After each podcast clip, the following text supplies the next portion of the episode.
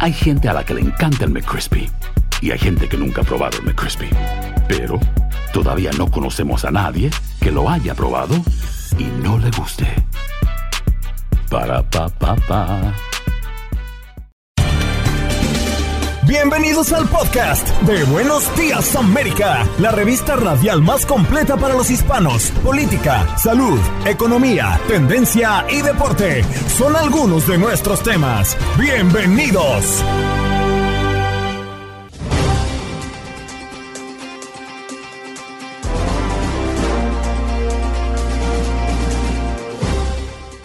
Hola, soy Andreina Gandica. Este es el podcast de Buenos Días América. Jorge Martínez, analista político, vocero de Iniciativa Libre, nos acompañó a propósito de que ya quedan pocos días para el segundo debate presidencial republicano. ¿Quiénes estarán? A falta de Donald Trump, ¿cuál será el tema central? Aquí lo analizamos. En nuestro segmento Unidos Somos Uno nos acompañó Denise Aguilar, estratega de marketing global y conferencista. Nos viene a hablar sobre la brecha que existe para las mujeres afrolatinas al entrar al mundo corporativo de Estados Unidos y la falta de representación. Y para continuar celebrando en nuestro mes de la herencia hispana, Cosme Aguilar, chef mexicano con estrella Michelin, nos cuenta su historia y cómo es que se convirtió en un chef reconocido. ¿Cuál ha sido su camino? En los contactos deportivos, Eduardo Leal, mejor conocido como Lalo, nos habla del fútbol americano, el béisbol de las grandes ligas de cara a la postemporada y mucho más. ¿Qué pasó? Las noticias relevantes. Las historias destacadas. El resumen de lo más importante. Estos son los titulares. La Oficina de Inmigración y Aduana ha repatriado a más de 250 mil personas, incluidos más de 36 mil miembros individuales de familia desde el pasado mes de mayo, cuando se eliminó el título 42. En más noticias de migración, migrantes adultos solo podrán estar 30 días en refugios de la ciudad de Nueva York. La llegada de migrantes a Nueva York no se detiene y las autoridades buscan alternativas para poder brindar ayudas y albergue. El alcalde Eric Adams anunció que se limitará la estadía en los refugios, decisión que no ha sido bien recibida por los activistas pro inmigrantes. Hay preocupación por la situación de estas personas con la llegada del invierno. En video hemos visto empleada de un restaurante dispara contra una familia hispana tras discutir por unas papas fritas. Un video de vigilancia muestra el momento en el que una empleada de la cadena de restaurantes Jack in the Box en Houston dispara contra una familia hispana que viajaba a bordo de un auto. En el vehículo iba una pequeña de 5 años que resultó ilesa. La familia presentó una demanda en contra del restaurante. Aprueban y recomiendan vacuna contra el virus respiratorio sincitial para mujeres embarazadas. Los Centros para el Control y Prevención de Enfermedades aprobaron que las embarazadas sean vacunadas con el virus respiratorio sincitial para protegerlas y proteger a sus hijos de infecciones pulmonares graves. La vacuna fue fabricada por Pfizer y debe ser aplicada a las mujeres entre las semanas 32 y 36 de gestación. Información que nos llega desde el sur de la Florida, paciente de hospital psiquiátrico de Pembroke Pines le arranca los ojos a su compañero de cuarto. De acuerdo con la policía de esta ciudad, Reinaldo Uranga, de 34 años, le arrancó los ojos a su compañero de cuarto en el hospital psiquiátrico South Florida State Hospital. El incidente se habría presentado tras una discusión por una toalla. Nos vamos a México para hablar del caso Ayotzinapa. A nueve años de la desaparición de los 43 estudiantes, los familiares reclaman el escaso avance en la investigación. Familiares y activistas de los 43 estudiantes de una escuela normalista de Iguala, desaparecidos el 26 de septiembre de 2014, exigen al ejército la entrega de documentos cruciales para dar con el paradero de los jóvenes y destrabar la investigación. Ahora nos vamos a California y Hispana es golpeada hasta quedar inconsciente por un indigente que invadió su casa en Los Ángeles. El reporte indica que esta persona desamparada irrumpió en la vivienda de una familia hispana, atacó a una mujer, secuestró a su hijo, quien tiene síndrome de Down, y se robó un cheque bancario. Las consecuencias de un cierre del gobierno federal en la vida diaria de los estadounidenses. Estados Unidos enfrenta nuevamente una crisis legislativa que podría causar el cese de las funciones del gobierno federal, un evento dañino para la economía y reputación de la nación que interrumpe el funcionamiento de programas y servicios federales, que puede afectar la respuesta a desastres naturales y trastornar las vidas de millones de personas que viven en el país. Sorpresa en el Mundial de Rugby. Gales derrota 40 a 6 a Australia. El dos veces campeón se quedó fuera y el equipo de Gales avanza a los cuartos de final.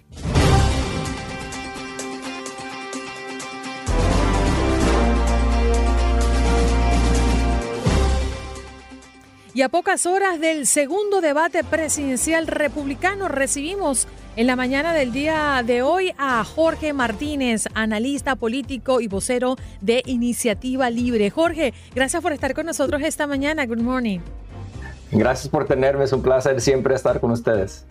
Bueno, será muy distinto, ¿no? Lo que pareciera este segundo debate. Los candidatos a las elecciones primarias republicanas estarían intentando reducir la amplia ventaja del expresidente Donald Trump, quien tampoco asistirá a este segundo debate.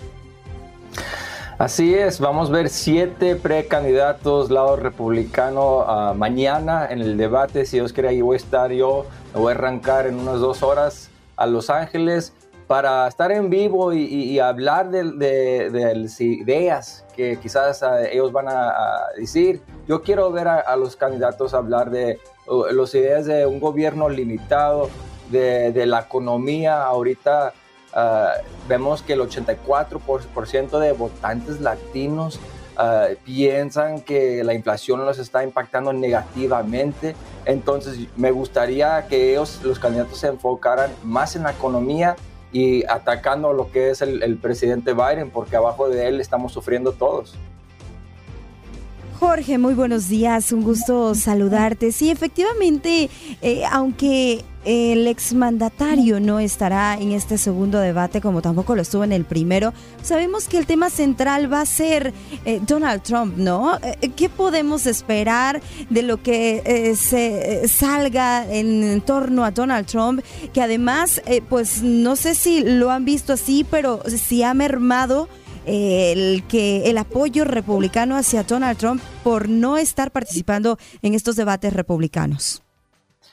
No, no es secreto que tiene mucho apoyo el presidente, el expresidente Donald Trump, pero en él no estar en ese debate de nuevo es un riesgo para él porque le está dando el aire libre a su competencia. Entonces, eh, los candidatos que van a estar ahí mañana deben tomar la ventaja de expresar sus ideas ¿Cómo van a poner este país para atrás por el camino correcto donde debe de estar? Y ah, vamos a ver que, no se van a enfocar tanto en el expresidente Donald Trump. Yo pienso que se van a enfocar en las políticas públicas porque vimos eso en el debate pasado, que no hablaron mucho de Trump hasta que los que estaban ah, organizando el evento hablaron de él. Entonces, ojalá que esta vez se enfoquen solamente en lo que es las políticas públicas. Jorge, durante bastante tiempo, el gobernador de Florida, Ron DeSantis, fue considerado el principal rival de Trump, ubicándose eh, en, un distante segundo lugar del actual favorito republicano en encuestas estatales y nacionales sobre el voto y también recaudando una cantidad impresionante de dinero. ¿Cómo ves a Ron DeSantis hoy frente a las elecciones mm, republicanas? Como el debate pasado, el gobernador Ron DeSantis necesita tener una buena noche. Todos necesitan tener una buena noche, pero él especialmente porque hay mucha esperanza que él haga un mejor trabajo. Ah, no, no vemos que está subiendo tanto en las encuestas ah, después del último debate, entonces todos están batallando, pero yo pienso que la mayoría de la atención va a estar enfocado en, el centro del, escenario, que es entre el gobernador Ron DeSantis, Vivek Ramaswamy y eh, Nikki Haley. Sí, justamente, Jorge, de esos siete candidatos que han calificado para el debate del miércoles por la noche eh, en California, esos, ¿quiénes van tomando esta, esta delantera, esta ventaja, digámoslo así? ¿Ron DeSantis, me comentaste? Sí, el gobernador Ron DeSantis está ahí en, segundo lugar, pero primero en, ese debate por, porque no va a estar ahí el expresidente Donald Trump. Sigue Vivek Ramaswamy y luego la ex embajadora Nikki Haley. Después de ahí sigue el, ex vicepresidente Mike Pence, el gobernador Chris Christie y luego tenemos también al senador Tim Scott y por último el, el gobernador de North Dakota, Doug Burgum.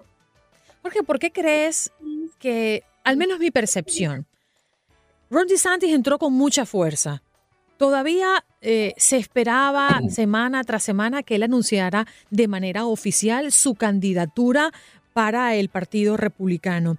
Y luego que salió junto a todo el escándalo Disney, eh, ante todo el escándalo de la nueva ley antimigrante en Florida, yo siento que a pesar de todo lo recaudado, Ron DeSantis se desinfló. Ya prácticamente no se habla de Ron DeSantis como se hablaba justo en esos días cuando esperábamos que se lanzara de manera oficial.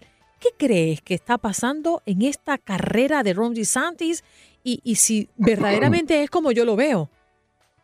Eh, estás correcta. Eh, eh, desde que antes que anunció hubo mucha esperanza para el gobernador Ron DeSantis, estaba bien alto en las encuestas, pero desde el día que anunció tuvo problemas en X, que eh, era antes conocido como Twitter, y ha cambiado su, ah, ah, la gente que trabaja por él en su campaña varias veces, ha relanzado su campaña dos o tres veces, tratando de agarrar más atención, ah, pero la, gente no está moviéndose hacia él. entonces, él se necesita enfocar en esas políticas públicas más en la economía, en la, opción escolar donde dio más ah, poder a los padres para escoger la mejor escuela para sus hijos y no solo por donde vives. En vez de enfocarse, yo digo, en lo que es Disney, ah, en, las cosas que pues quizás son importantes para los republicanos, pero necesitamos hablar donde toda la gente ahorita está sufriendo y ahorita es en la economía, necesitas atacar lo que es la inflación y Bidenomics porque ese sistema económico no está trabajando para el pueblo. ¿Tú crees que eso fue un error? Que él se haya apuntado a mm, eh, ir contra los inmigrantes y no atender realmente problemas económicos y de otras índoles en la comunidad. ¿Tú crees que eso le restó? Mira, los, hay varios gobernadores, especialmente en mi estado donde estoy yo, en Texas, que necesitaban tomar acción por falta del presidente Biden. Sabemos que es trabajo del gobierno federal ah, hablando del tema migratorio. Ah, pero sí, este tema, lo que hizo el gobernador Santos, yo pienso que ahí no, no fue bien, ah, porque en este país dependemos mucho de los latinos. Y aparte de eso, quizás sí le ayudó lo de Disney en la Florida. Mira, él ganó ese estado por números que nunca se han visto en, la Florida. estamos hablando de doble Uh, digits, lo que se dice en inglés. Y, un hombre ganador en la política en general. Sí, un, hombre ganador, pero hablando del Estado, comparación al todo el país, es otro juego. Y ya se está dando cuenta él de eso. Y por supuesto que la economía es un tema muy importante y que preocupa y ocupa a mucha gente.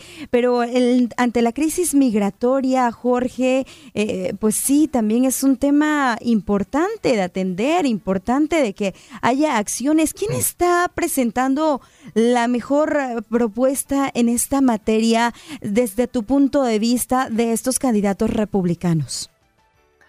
De todos, yo pienso, están hablando, enfocándose más en lo que es la seguridad en la frontera. Yo viviendo aquí en la frontera, yo creo que necesitamos seguridad. Necesitamos, si es más infraestructura, si es más agentes de la patrulla fronteriza, más tecnología o uno de o todos los tres, ah, se necesita. Pero lo que yo también quiero escuchar es cómo vas a arreglar y reformar nuestro sistema migratorio. Porque estamos viendo que si tiene la seguridad, todavía va a venir gente. Mira, el, sistema migratorio es bueno para nosotros, queremos eso, pero eh, lo que el sistema que tenemos ahorita está roto. Y entonces necesitamos también hablar de, de ese lado del tema migratorio.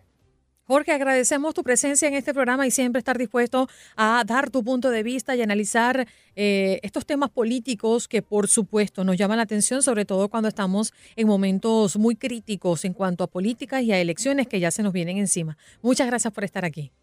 Gracias a ustedes. Allí escuchaban a Jorge Martínez, analista político, vocero de Iniciativa Libre. A pocas horas del segundo debate presidencial republicano será mañana. Los candidatos a las elecciones primarias eh, de este partido pues intentan reducir la amplia ventaja del expresidente Donald Trump, quien tampoco asistirá a este segundo debate. El Departamento de Impacto Social y Sostenibilidad de Televisa Univisión presenta su segmento Unidos Somos Uno, un espacio para la voz de nuestra comunidad hispana. Y qué bonito recibir esta mañana a Denise Aguilar, estratega de marketing global y conferencista. Nos viene a hablar sobre la brecha que existe para las mujeres afro-latinas al entrar al mundo corporativo en Estados Unidos y la falta de representación. ¿Cómo estás, Denise? Gracias por estar con nosotros esta mañana. Qué gusto. Buenos días, gracias por tenerme. Estoy muy agradecida. Bueno, las mujeres afrolatinas, Denise, que representan solamente un 1% de las salas de ejecutivos eh, y tomando decisiones, aunque sabemos que existen varios factores y no solo uno. ¿Cuáles son, Denise? Hay, hay muchas, pero es una buena pregunta. Cuando pienso en la representación de las afrolatinas en los Estados Unidos, la clima es un poco triste, pero no para comenzar con algo triste tan temprano en esta mañana, pero en serio. Los datos dicen que sí, hay menos de un por ciento de latinos tienen puesto como salas de ejecutivos o tomadores de decisiones en Fortune 500, lo menos de cada de grupo racial. Entonces, cuando miramos a los 3.8 millones afro-latinos dentro de los Estados Unidos, tengo dificultades entendiendo cómo no hay talento para llenar esos asientos. De pronto, el problema comienza con las oportunidades. Concentro en el grupo afro-latina. Para mí, la barrera comienza con entendiendo la cultura de cada empresa. Por ejemplo, cada empresa tiene su propia cultura y manera para avanzarse. Para tener éxito, necesitaba aprender primero cómo se forma ese trabajo. Además, la otra barrera que me encontré fue el colorismo cuando mis compañeros blancos del trabajo descubrieron que soy colombiana de primera generación, la, respuesta inmediatamente será, no parezco latina. Pero honestamente, esa es la, la, barrera más grande. ¿Por qué? ¿Qué es la, qué es la mirada latina? En el nivel más rudimentario, el reconocimiento de las identidades interseccionales es un gran punto para partida para empezar a derribar barreras. menos para ¿Cómo? Claro, ¿y cómo podemos apoyarnos entre nosotros y reconocer el trabajo del el hispano, ¿no? En cualquier sector. ¿Cómo hiciste tú para poder llegar hasta este lugar, Denise? Gracias por la pregunta. Y bueno, ¿cómo llegué hoy? La respuesta para mí es simple, pero el trabajo no es. Es que trabajé para hacer conexiones afuera de mi círculo. Es que si estamos hablando de más barreras, obteniendo las propias conexiones era una grande. O sea, la solución era simple, pero encontrando mentores o conexiones fue difícil. Um, en inglés, networking o haciendo conexiones con gente nueva requiere práctica. Entonces, tenía muchas opciones o mucho ejemplos cuando estaba trabajando en nuevas empresas y tenía que buscar a alguien que me pueda apoyar. Así me puede introducir a nuevas personas, así yo puedo avanzarme en, en nuestro trabajo. Denise, y tú que tienes contacto con tantas mujeres, ¿cuál crees tú que es la barrera desde ellas? Que no se la creen, que no se creen merecedora de un ascenso, de un lugar, de un reconocimiento, o que están esperando que otros puedan reconocerlos para dar un paso adelante. ¿Qué encuentras en ellas? Encuentro que sí, hay una temperatura que nosotros estamos buscando a alguien que nos apoya, pero también esa responsabilidad es con nosotras. Si yo quiero cambiar de trabajo, de ciudad, entonces es mi responsabilidad para buscar a alguien, una meta, una forma para cambiar mi situación. Entonces, eso es que yo encontré porque yo trabajé, yo trabajé como una mesera, yo trabajé en mercado, yo trabajé en, en, la moda, en, diferentes industrias, pero cada vez que cambié industrias, pues que alguien que, que tengo orgullo para, para, para buscar. ¿Qué le dirías, Denise, hoy a las mujeres latinas y afrolatinas que aspiran a ocupar cargos ejecutivos y cargos de tomas de decisiones? Sí, el consejo que le diría es que pones mucho esfuerzo a, conectarte con gente afuera de tu círculo. No tengas miedo de pedir que lo quieres, no importa qué grandes son sus sueños. Si vas a concentrar a networking, no hay ninguna duda que vas a encontrar alguien que te va a apoyar. Cada persona en las salas de ejecutivos o tomadores de decisiones tiene un network, tienes conexiones que le puso allí. Para mí ese es el trabajo y voy a continuar a concentrar apoyando mujeres que empiecen a también. Qué belleza, Denise. Si en este momento alguna mujer afrolatina está escuchando este programa o quiere alguna persona recomendar el trabajo que tú haces, ¿dónde pueden ubicarte? Sí, yo comencé con la, plataforma que se llama LinkedIn. Fui a LinkedIn, busqué a otras mujeres que están en, industrias similares como mercadeo, negocio, um, la moda. Y también fui a muchas cenas y fiestas y citas para buscar personas que, que, tienen conexiones, porque no cada persona va, llevarme donde necesito ir, pero al menos tener ese tiempo para conectarme con cada persona, como una cena, una cita. Entonces presento opciones para ver qué hay en el mundo. Fíjate, Denise, antes de despedirte, em, quiero contarte que desde bien tempranito hemos estado abriendo las líneas para eh, que nuestros oyentes, como siempre, respondan a una pregunta del día. Pero hoy queríamos dedicárselo al, al mes de la hispanidad y que las personas llamaran y reconocieran a aquella persona que lo hace sentir orgulloso de ser hispano. Y puede ser la señora que vende las flores en la esquina, o el señor que abre su tienda todos los días, o aquel vecino que siempre está dispuesto a ofrecer una ayuda, una mano amiga a su comunidad. Y nos ha sorprendido muchísimos testimonios, hablando de, de, personas que, entre comillas, son anónimas para el resto de la comunidad y para el resto del mundo, que para ellos sí sienten que son importantes. En este caso, afrolatinas que tú consideras y que hoy puedes nombrar como líderes y personas a seguir por el esfuerzo y por los logros que han cosechado.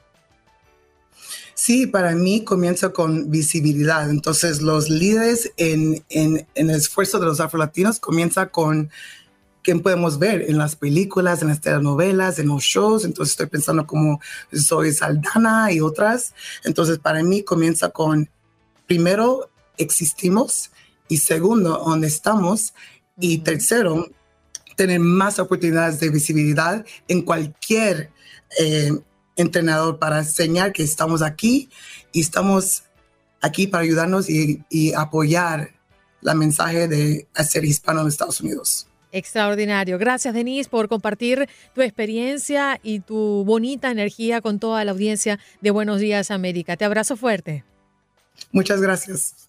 Gracias a ti. Denise Aguilar, estratega de marketing global y conferencista, nos viene a hablar sobre la brecha que existe para las mujeres afrolatinas al entrar al mundo corporativo en Estados Unidos en la falta de representación. Aquí en este segmento, Unidos Somos Uno.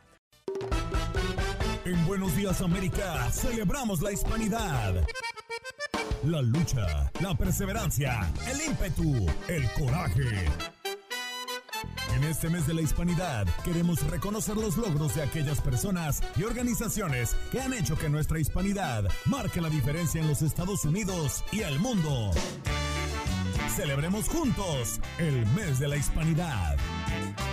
Y aquí estamos celebrando junto a ellos, a los que nos hacen sentir orgullosos, a los que nos muestran con sus logros que todo es posible, que no hay barreras, que no hay quien pueda sobre nuestros deseos y nuestros y nuestras ganas de hacer cosas extraordinarias.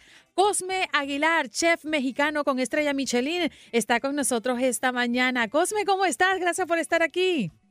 Hola, buenos días. ¿Cómo están todos por ahí? Bueno, andamos emparrandados con sopa de caracol, pues cantando nuestras canciones, escuchando a nuestra audiencia. Y qué bonito tenerte a ti que has logrado dentro de, mm, de tu sector, de tu industria, algo extraordinario, algo que por muchos años muchos chefs y cocineros en este país pues buscan una estrella Michelin. Cuéntanos tu historia. Bueno, pues es, algo muy bonito. Eh, este, no creo que todo el mundo esté buscando las, estrellas, pero eh, lo que queremos los cocineros que muy bien y eso es lo que importa más. Pues, rico y que le, que le encanta a la gente, ¿no? Cosme, yo creo que algo de lo que hemos aportado los hispanos mucho a la cultura en Estados Unidos y en todo el mundo es la comida. Sin duda alguna, eh, la comida es algo maravilloso y bueno, tú te dedicas a eso precisamente, a llevar comida y, y has destacado en esa materia, en este ámbito. Pues sí, mira, pues este, eso nos dedicamos a cocinar, a hacer felices a muchas bocas y, este, y poner eh, no tanto solamente México, sino la hispanidad alto en, a nivel mundial. Este, nos dedicamos a, prácticamente a ponerles algo en la mesa que ya estaba, porque la comida mexicana en mi criterio siempre ha sido muy buena, no, no hay nada que hemos cambiado. Eso es, eso es una cosa que, que, que no, no, no, no, no, no, lo aprendimos de, de, los, de, las, de las mamás, de las tías, y solamente lo, lo, lo, este, lo traemos aquí a Estados Unidos a, a que la, la gente eh, a, aprenda y, y sepa lo que la comida mexicana es tan deliciosa. Cosme, ¿tú podrías explicar a la audiencia que no conoce cómo es que se logra una estrella Michelin? ¿Qué hay que hacer? Eh, ¿Cómo es evaluado y cómo se consigue? ¿Qué significa para tu sector y tu industria?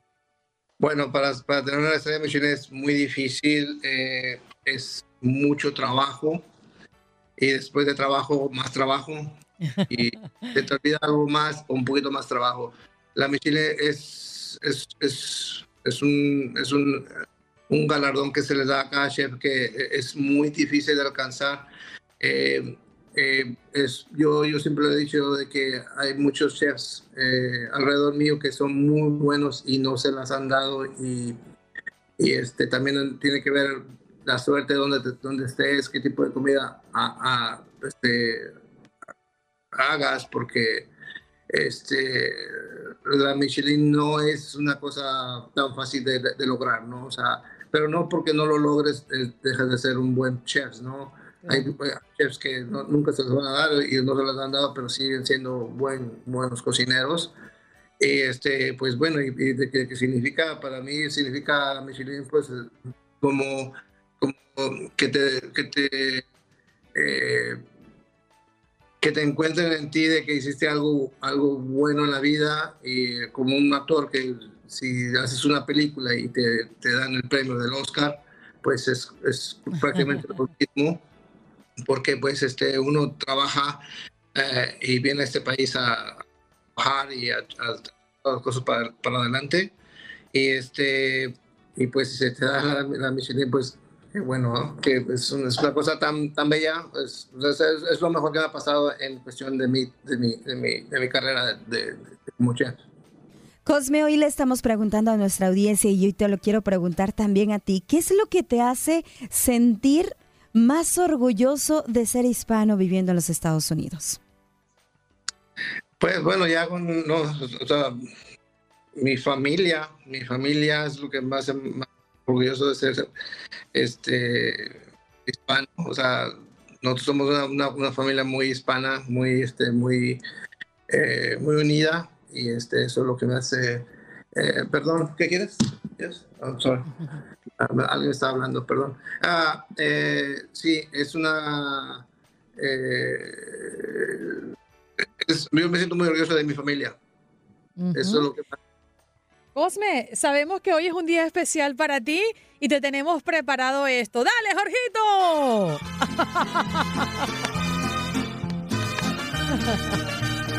¡A tu estilo! Hoy por ser Día de tu Santo, aquí estamos celebrando la vida de un hispano que nos hace sentir orgulloso, Cosme Aguilar, chef mexicano con estrella Michelin, y hoy nos vino a contar su historia, cómo es con trabajo, trabajo y un poquito más de trabajo, ha conseguido esta máxima expresión de premio para un chef, la estrella Michelin, y hoy estamos muy agradecidos en principio que nos hayas dedicado estos minutos, Cosme, y queremos en nombre de todo el equipo de Buenos Días América reconocer tu trabajo el día de hoy a propósito de celebrar el mes de la herencia hispana. Un abrazo fuerte y ¿cómo celebras tu cumpleaños?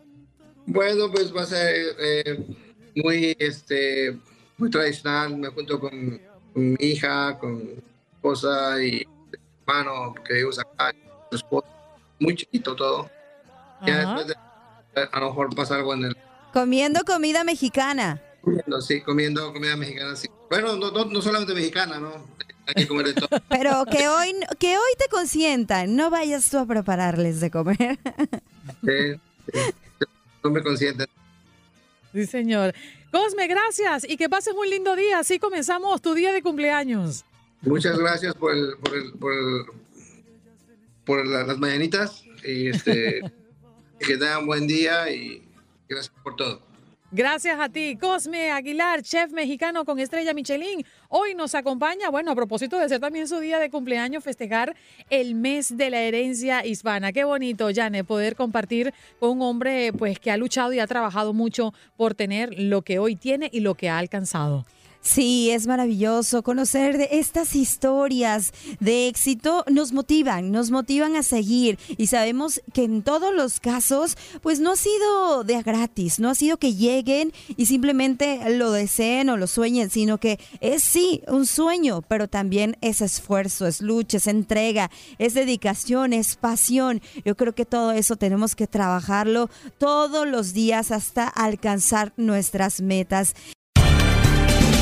Estás escuchando el podcast de Buenos Días América, la revista radial más completa para los hispanos. Escúchanos en las diferentes plataformas: Euforia, Spotify, TuneIn y iHeartRadio.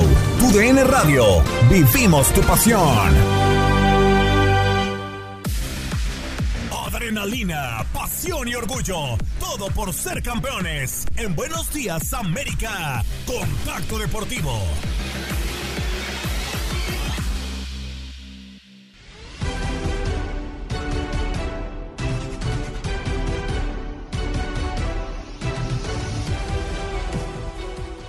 Mi querida Andreina, auditorio, un placer saludarles. Buenos días. Bien lo citaste, Andreina. Ya a estas alturas conocemos, aparte de los equipos clasificados para la próxima temporada de la Major League Baseball, pero también conocemos la larga lista de los equipos eliminados. ¿Acaso los Yankees ya están eliminados de la postemporada? Tenemos la lista de los equipos que ya no van a poder competir porque están a solamente unos cuantos días de poner fin a su participación en la temporada 2023 de la MLB. Esto quiere decir que no jugarán playoffs este año. Adiós, adiós.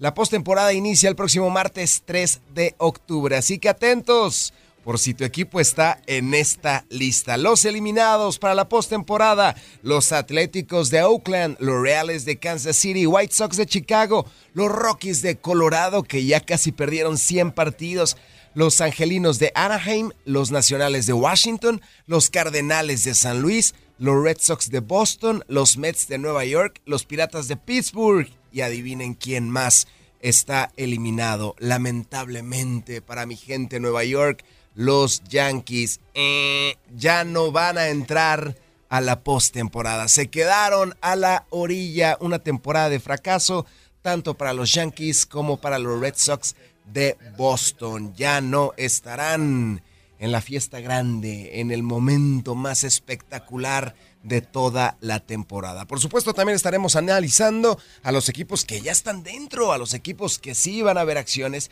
historias muy bonitas. Vamos a contarles de los equipos que ya están en los playoffs. Y como se los platicaba hace tan solo unos instantes, se desarrolló el tradicional Monday Night Football. ¿Y qué les pareció Joe Burrow? Habría sufrido una lesión ante Ravens entrenó por separado el coreback de los bengalíes de Cincinnati y regresó para la primer victoria del equipo. Se sacudió su lesión en la pantorrilla, aunque yo lo veo tocado y no sé si pueda estar el resto de la temporada. Hay que tenerlo entre algodones a Joe Burrow. Lanzó para 259 yardas y los bengalíes vencieron el lunes por la noche 19 a 16 a los Rams de Los Ángeles para conseguir su primera victoria tras perder los primeros dos juegos. Joe Burrow resurgió.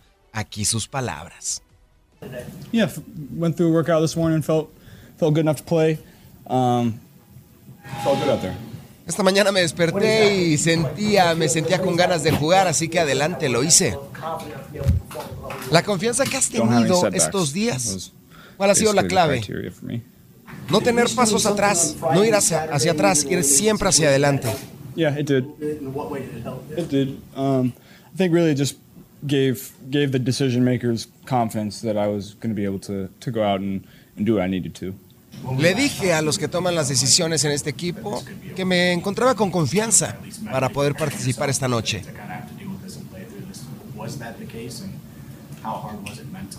¿Qué tan difícil mentalmente fue uh, para ti prepararte para este partido? Uh, Todavía lo es. but Me siento bien, no tuve pasos atrás este día. Aguanté todo el proceso deseando que podía haber estado en el partido. So hopefully I can have a full week practice to, to prepare for next week. Y ahora simplemente necesito prepararme para poder estar listo para la siguiente semana. Espectacular el ex quarterback de LSU. Pareció mejorar mientras iba avanzando el partido. Conectó con nueve receptores distintos. Así que bien por Joe Burrow. Esperemos que se recupere de esa lesión de la pantorrilla. Insisto, no lo veo caminar con cierta comodidad, pero los bengalíes dependen 100% de su coreback estelar, ya que tiene el contrato más grande en toda la historia de la NFL, además de un talento inigualable. Tengo aquí en mi mano cuatro periódicos de España, cuatro periódicos. En uno dice, los cuatro errores en la planificación de la plantilla del Real Madrid. El Real Madrid pierde un partido y se vuelve una locura. El ¡Olé, mundo- olé! Olé, Andreina, olé, olé, que nos han llegado aquí a la cabina ya los diarios, el As, Marca y el Sport tenemos y es una crisis ya la que vive el Madrid por perder un solo partido frente al Atlético de Madrid. Simplemente no lo puedo creer. Estoy viendo los monitores, mi querido Jorgito, tenemos en Valdebebas en directo a Carleto Ancelotti. Vamos a ver si nos podemos conectar en directo a Valdebebas allá en Madrid, porque está Carleto Ancelotti en vivo. respeto con usted esta temporada. Bueno, sobre la crítica, la crítica es parte, es parte de- del trabajo del entrenador, es parte de, mi cargo, porque eh, obviamente cuando tú eres entrenador de Real Madrid es normal que la crítica, cuando las cosas no salen bien, eh, salen. Esto es, bastante normal, esto no me afecta. Lo- como he dicho, lo considero parte del hecho de ser entrenador del Madrid. Dicho esto, después yo tengo que evaluar eh, de manera autocrítica lo que hemos hecho, lo que estamos haciendo. Con esa pregunta está bien, mi querido Jorgito, desde Valdebebas, allá en España, Carleto Ancelotti en directo acepta la autocrítica porque en verdad, Andreina, la crítica allá en Madrid está muy fuerte para Carleto Ancelotti. De repente la memoria es muy corta para los madrileños y para los aficionados de este conjunto. Pero vámonos a otro deporte porque está el Mundial de Rugby en su punto. Han sido 51 días de este Mundial de Rugby, pero honestamente se me han pasado de volada. Ya se están definiendo los cruces y tenemos el primer clasificado a la siguiente ronda. Se trata de Gales, que venció a Australia. No lo podía creer en el partido, no lo podía creer. 46. Australia no se iba de una primera fase desde hace 27 años. Estamos hablando del multicampeón y Gales con semejante autoridad lo derrota y lo saca del mapa. Decepción completa del equipo australiano. Vamos a escuchar a Jake Gordon, que es el capitán de este conjunto. Yeah, we just, we just couldn't capitalize on some opportunities. No pudimos we were capitalizar creating- we were nuestras creating oportunidades.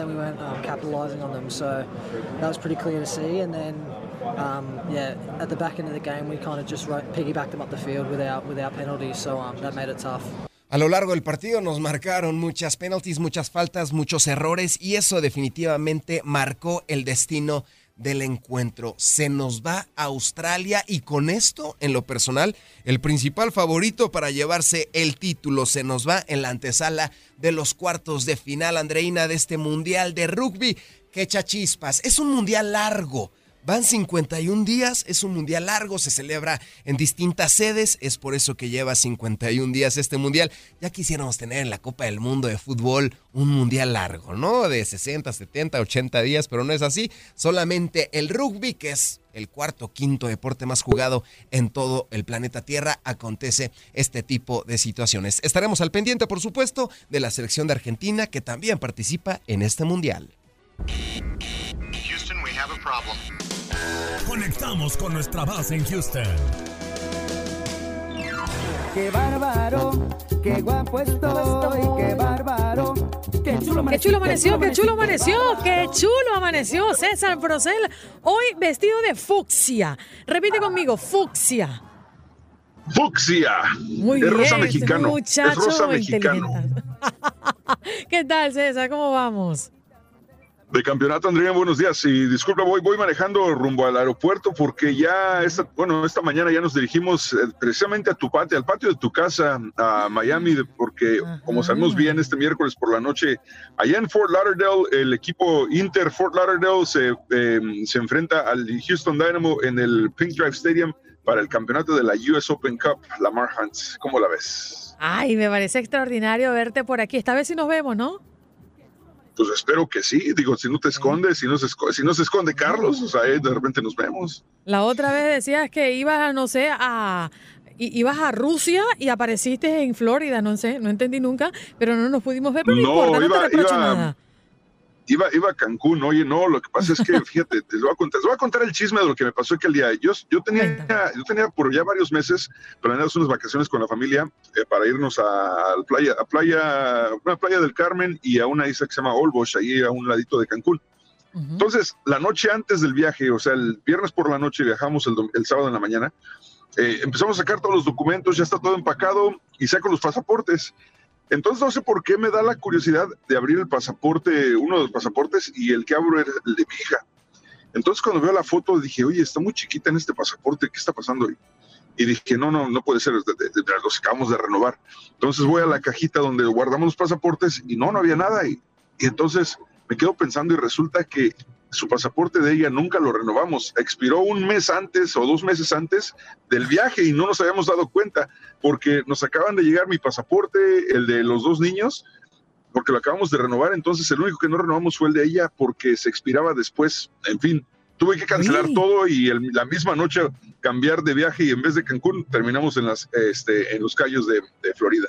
O sea que como titular podríamos decir, papá cancela viaje de vacaciones por no recordar que no tenía uno de sus hijos un pasaporte. Oh, my God. Sí, este, papá se olvida de su hija. No, no, la verdad, la verdad es que no lo puedo entender, pero cosa que pasa. Mira, César, hablemos entonces de, lo que se está movilizando a propósito de esta gran final el día de mañana acá en casa del Inter Miami, todavía en la gran expectativa si Messi estará jugando. Creo que el Tata Martino va a hacer todo lo posible porque Messi juegue en la noche de mañana frente a tu equipo eh, Houston Dynamo por otro título. Sería, sería el segundo título del Inter Miami con Messi.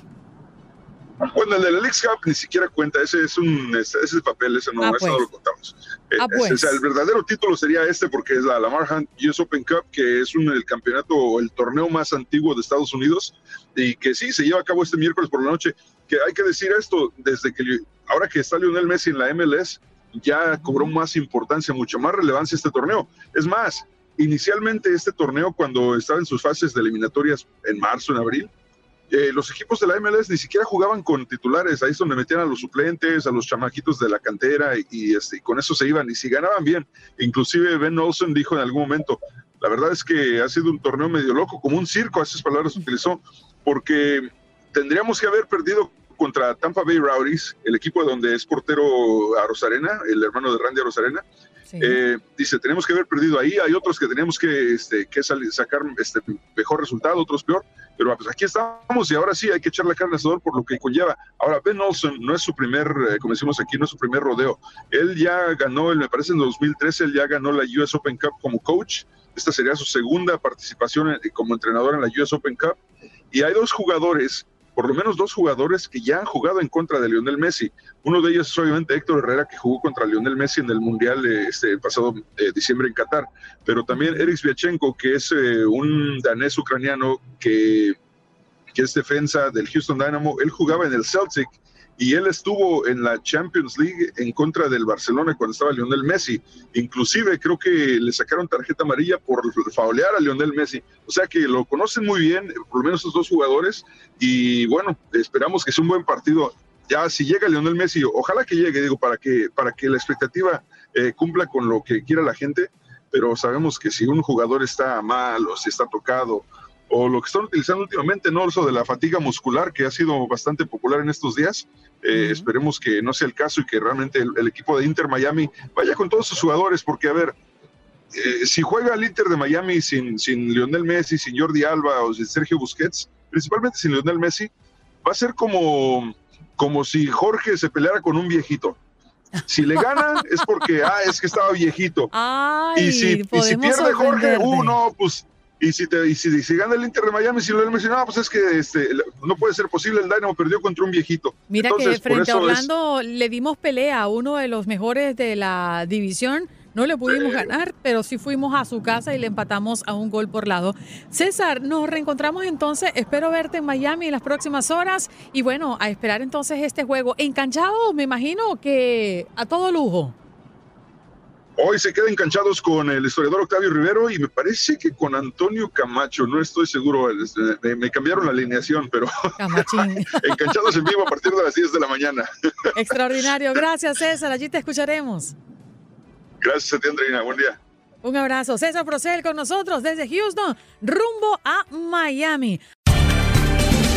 Gracias por acompañarnos en nuestro podcast. Buenos días América. Y recuerda que también puedes seguirnos en nuestras redes sociales. Buenos días AM en Facebook y en Instagram. Arroba Buenos días América. AM. Nos escuchamos en la próxima.